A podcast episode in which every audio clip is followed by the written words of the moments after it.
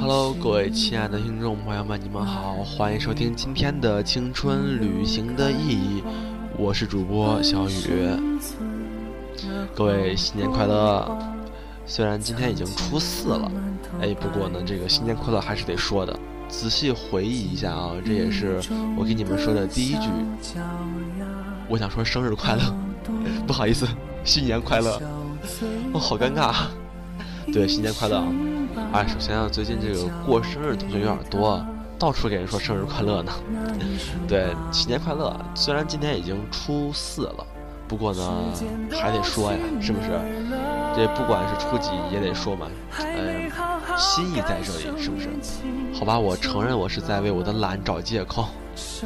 对，最近一直没录节目，就是因为，嗯。很累的，而且我一直在上班最近，然后天天回家挺晚的，所以说录节目就比较忙。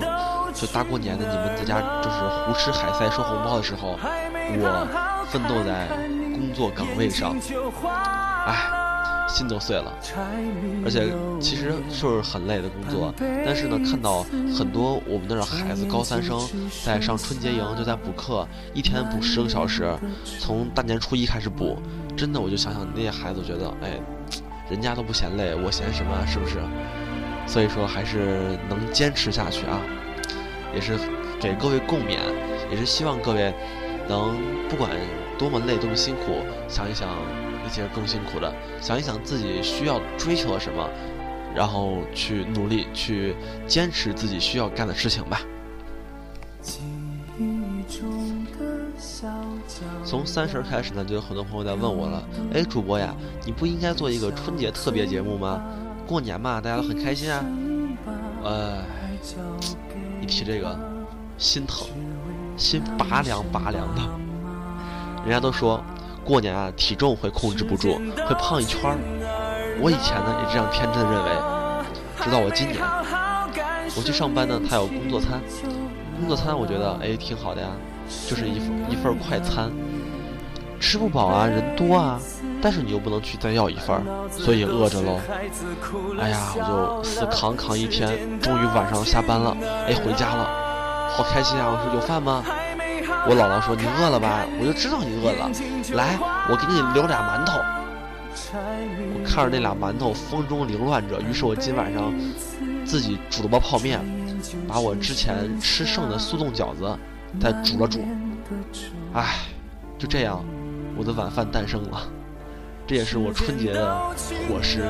各位，不要跟我比惨，好吧？而且我觉得最重要的一点是，我现在感觉过年的气氛是越来越淡了，不像以前呀，还没过年呢，就是小孩们都在放炮，都在底下玩儿，现在根本看不到了。而且现在能看到过年的气息的只有春节的时候，那么一些商店、商铺，还有一些餐厅都关门了，这也是我觉得唯一一个像春节的一个状态吧。不过没关系，我们没有气氛，可以自己创造气氛。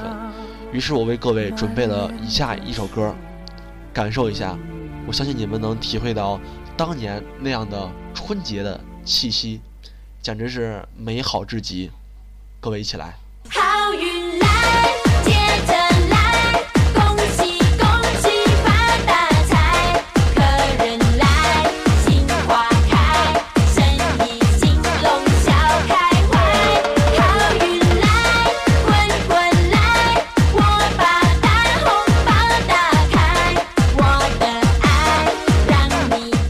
为什么过年就要萨瓦迪卡呢？哦，你是醉了。于是我们今天的主题也是来聊一聊这个过年嘛，对不对？但我们也不能就是很正经的，哎，各位新年快乐，哎，新年快乐。然后呢，节目三十分钟，说三十遍新年快乐是吗？不能这样啊！我们来说一说这个过年的时候，我们遇到一些麻烦事儿，一些很揪心的事情，让我们很不开心。比如什么呢？对于孩子来讲。收红包呢是一个过年的最大事儿之一，对不对？几乎是独一无二的，对。那么这个收红包的时候呢，就碰到很多问题，比如呢，我们的爸爸妈妈每次在看到一些亲戚朋友在给我们发红包的时候呢，都会说：“哎，不要要，不要要，快还给叔叔。”这也是我们中国人的一个特色，就是客气，喜欢跟别人客气。那么很多孩子就会说：“叔叔我不要，叔叔我不要，叔叔你拿走吧。”那本来是一个好事儿啊！你说我们人与人之间多一份这种客气，感觉不错。但是呢，很多这个叔叔阿姨也是脸皮比较厚的。他第一次把红包掏出来，说：“那谁给你红包？”你就会说：“哎，阿姨我不要，我妈妈说了不能要红包。”在孩子的脑海里面，本以为接下来应该是这样的。阿姨说：“哎呦，孩子真乖，给你就拿着吧，没关系。”给。然后呢，孩子还要说一句：“阿姨，我真不要。”这个时候，阿姨也应该急了，就会说：“你快拿着，你不拿着，阿姨生气喽。”于是这个时候，顺理成章的把红包收进自己的口袋里。可是，现实完全不是这样子的，现实是。孩子说：“阿姨，我不能要，我妈妈说了，不让我要红包。”阿姨就说：“哎呦，孩子真乖啊！”于是把红包揣进了口袋，走了。唉，现实跟理想往往有很大差距的。于是我们今天来说一说这个春节到底会有些什么事儿呢？然后我也在微信公众平台发了直播帖，各位可以来关注我的微信公众平台，搜索“青春旅行的意义”，或者新浪微博也是一样的，搜索“青春旅行的意义”就好了。而且很多朋友在给我发私信的时候，也感觉是那种特别的，就是那种惊恐万分啊，就在感觉跟我聊天就跟跟就是那种男神偶像聊天一样，我就觉得哦天哪，各位真不至于，我也是。给各位都是这样回的啊，就是这话也不是我说的，就是你听我节目，其实就相当于我半个读者，那么我是作者，你是读者，那么你愿意在听我去诉说，听我来讲述故事，那我们两个人聊天儿，我们两个人的谈话更像是一个交流者，更像是两个人的对话，所以说不要感觉什么啊，祝主播粉丝越来越多，祝主播越来越帅啊，主播怎么怎么着的。就说，哎，小雨你好啊，哎，我觉得你这个故事特别逗，哎，我觉得你今天这个笑话好无聊啊。对，一般这样我都会回你的。不过反过来说，你要说我无聊，我能回你什么好话呢？是吧，是吧？所以说你这个聊天嘛，就好好聊，不要感觉像是一次给我发一长串，好像发不完自己就要得了绝症死了一样，好讨厌啊！啊，过年了不能这样说话，对，各位对不起。就来说说啊，这个我们小朋友这个收红包这个问题是很郁闷了。其实这并不光是小朋友们的一个专有问题，大朋友也有这样的问题。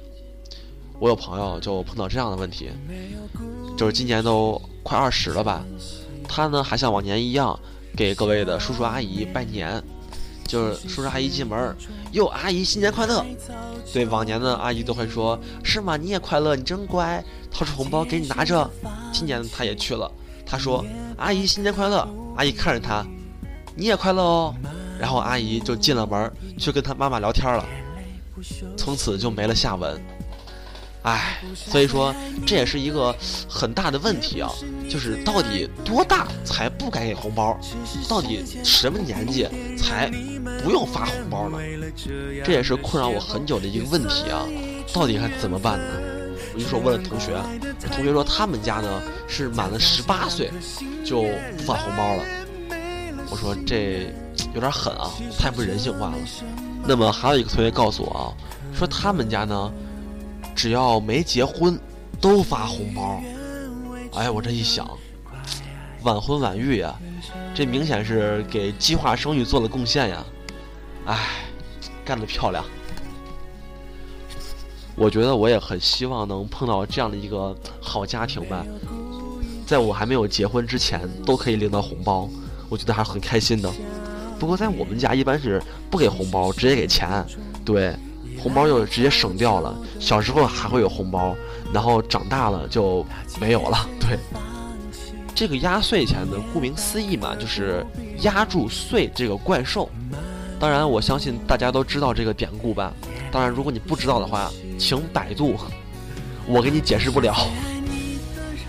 对啊，这个压住岁呢，就要很多的零钱来压住这个岁。那么，于是很多的老人或者是一些呃比较潮的父母们，就会给你发一些神奇压岁钱，去银行换一百张、两百张、三百张等不等的一块钱钞票。有更狠的呢，给你换几千张一毛的钞票。我就不能理解这一毛一毛的该怎么花呀。于是呢，光钞票还不够，还有一些奇葩父母呢。会给你兑来一些一毛一毛的硬币，给你兑来一大兜子。哇塞！当你拿到那一兜子钱的时候，你真的不知道是热泪盈眶，还是在心里骂娘。唉，所以这个世界之大，真的是无奇不有，什么人都有。所以说，这个碰到这样的亲戚，你就认了吧，是不是？反正有钱比没钱好。其实呢，这也不算很心塞。有更多朋友呢面临这个问题啊，在我们小时候，我们的父母告诉我们，压岁钱你都给我，我给你存起来，以后上大学用。且不说这个钱到底是不是真上大学用了，就算是上大学用了，到时候你的父母会告诉你，你看你偏偏吃我的喝我的，我供你上大学，你还不好好学习。唉，每当这个时候都想回一句，妈。这个钱是我这么多年自己攒的，这也成了这个家长们忽悠孩子的一个重要法宝之一，屡试不爽。你说孩子们能怎么着呀？说是商量，其实就是抢劫。唉，孩子们起来吧，不要做奴隶了。反正我是没有交过压岁钱啊，因为平时都不给我零花钱，有压岁钱好不容易能自己挥霍一把了，当然得嗨，自己开心嗨死了。对。我是打死不交的，当然有朋友也是不交嘛，怎么办呢？就在压岁钱一给你那一刻，就出去买东西，就是买了很多零食，超市，就是家里有购物卡都都不刷，就去买零食，然后要去买衣服，他妈让他交的时候，他会说已经花完了，他妈不信，于是把小票放在他妈面前，唉，也是够拼的啊。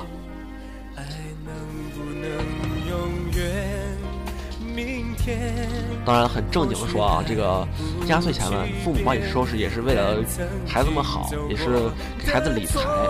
不过你这个财别理着理着理进自己的裤兜了，这真的是对孩子一个欺骗，大大的欺骗。我就特别鄙视这样的父母，我就决定了，以后我的孩子要有压岁钱，我一定不替他们收着，我一定要跟他一起花。对，就是。跟孩子一起去商场，然后看到了喜欢的衣服，哎，宝宝，你看爸爸穿这个好看吗？他说，哎，挺好看的。我说，那你给爸爸买一件吧。孩子呢，一定不会这么轻易上套的。如果这么轻易就上套了，那一定不是我儿子。我跟你说，一定是隔壁邻居老王的。所以呢，孩子就会说，哎呀，爸爸，我没有钱怎么办呢？给你买不了哦。我就说没关系，你先借给我，有钱再还。如果没钱就算了。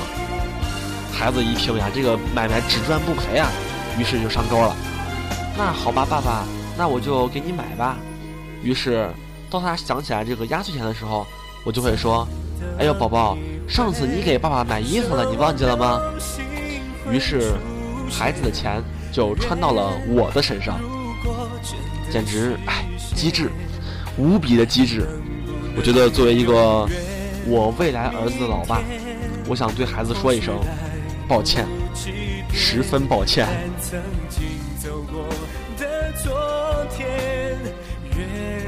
总感觉这样坑孩子，心里有很大的负罪感。但是仔细一想，坑儿子总比被坑爹好。所以说，哎，孩儿你认了吧。于是各位还是理解一下各位父母，可能他们比我还凄惨。他们没有我这么多点子，只能干哄你们，只能告诉你，如果你不给钱，那么警察叔叔就来抓你了。哦，不过现在应该改了，现在全都说那个光头强来抓你了。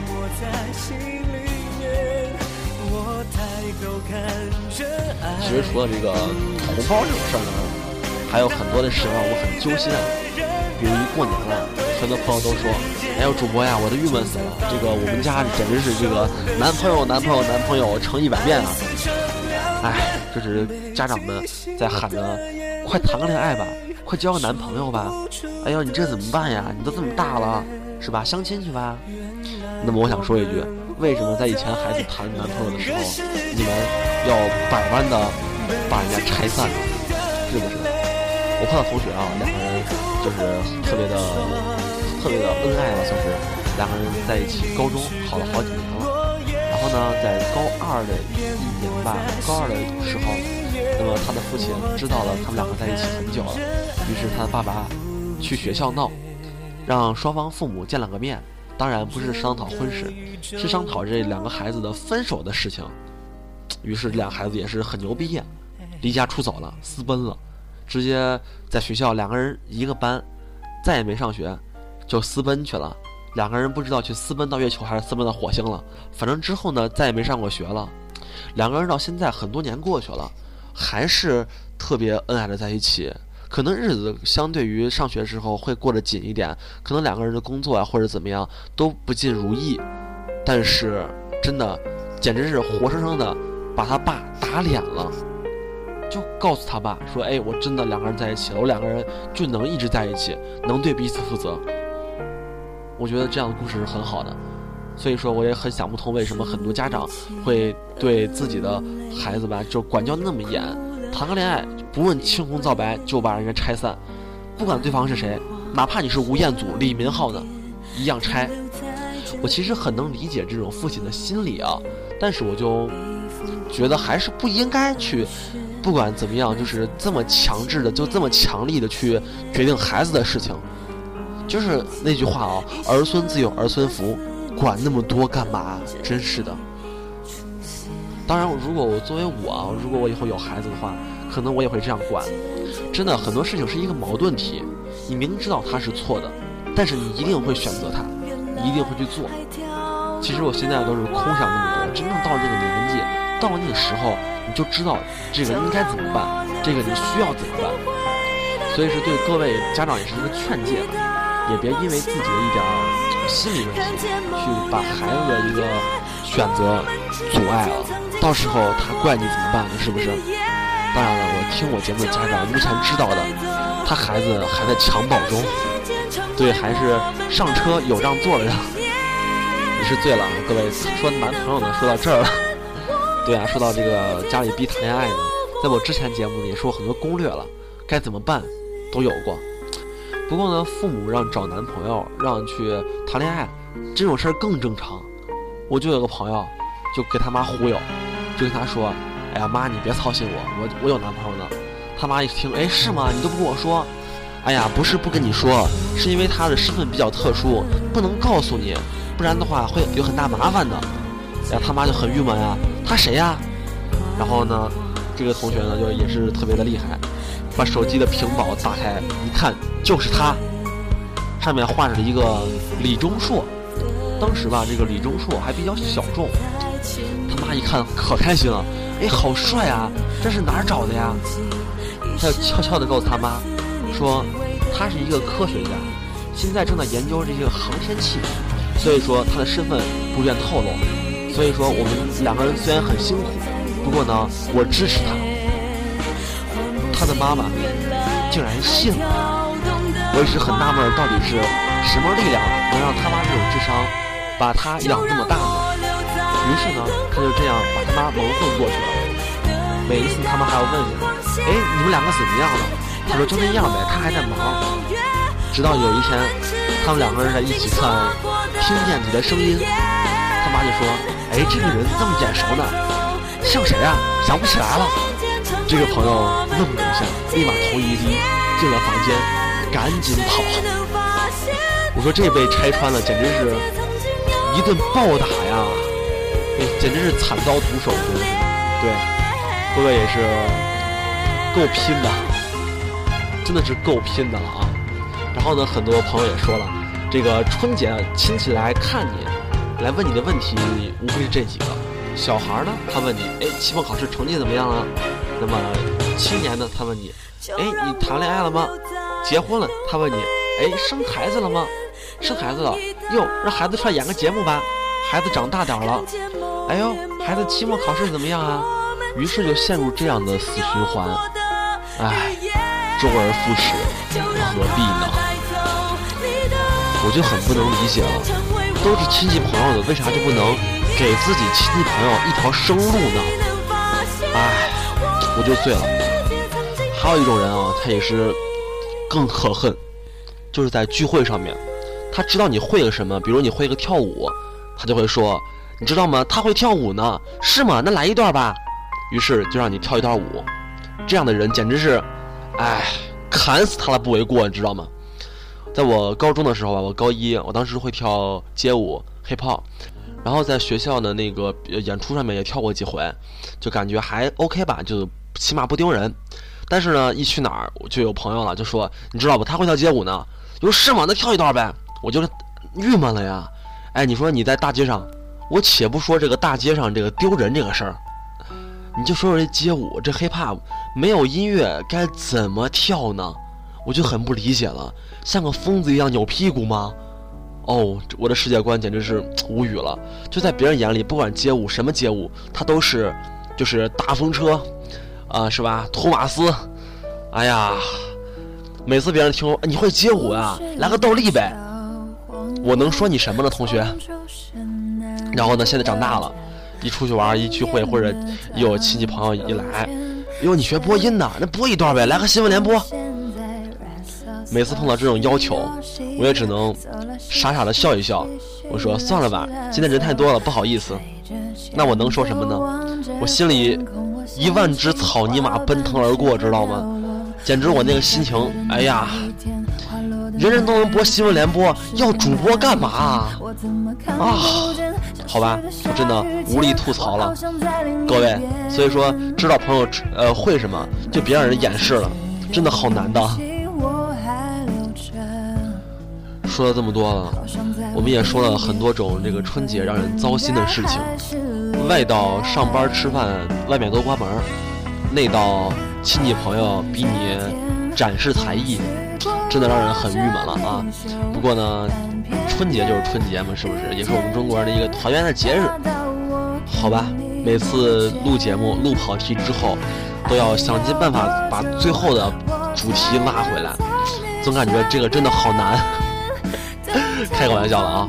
也是说呢，我们这个春节第一个高潮已经过去了，那么下一个呢，就是正月十五了。也可能让我们比较期待啊，外面有很多放烟花的，是吧？也是感觉挺美好。那么，其实不管怎么过，也都是过日子。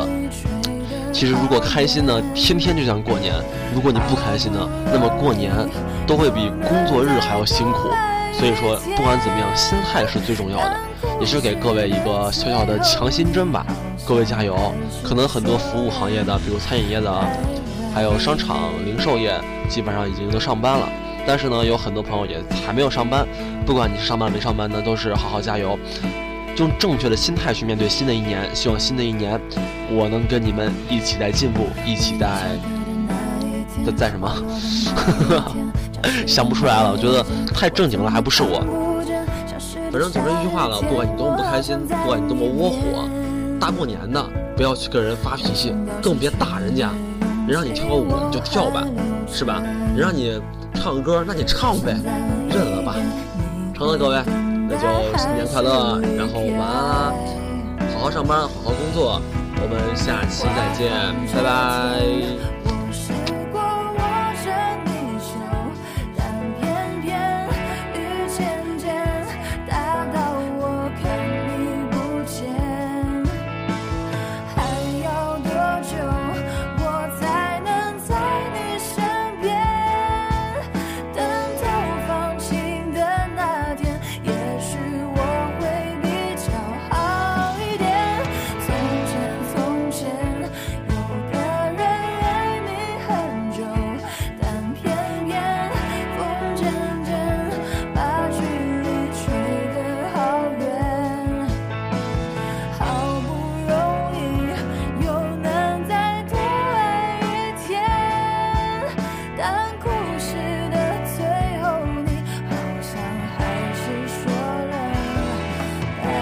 为你翘课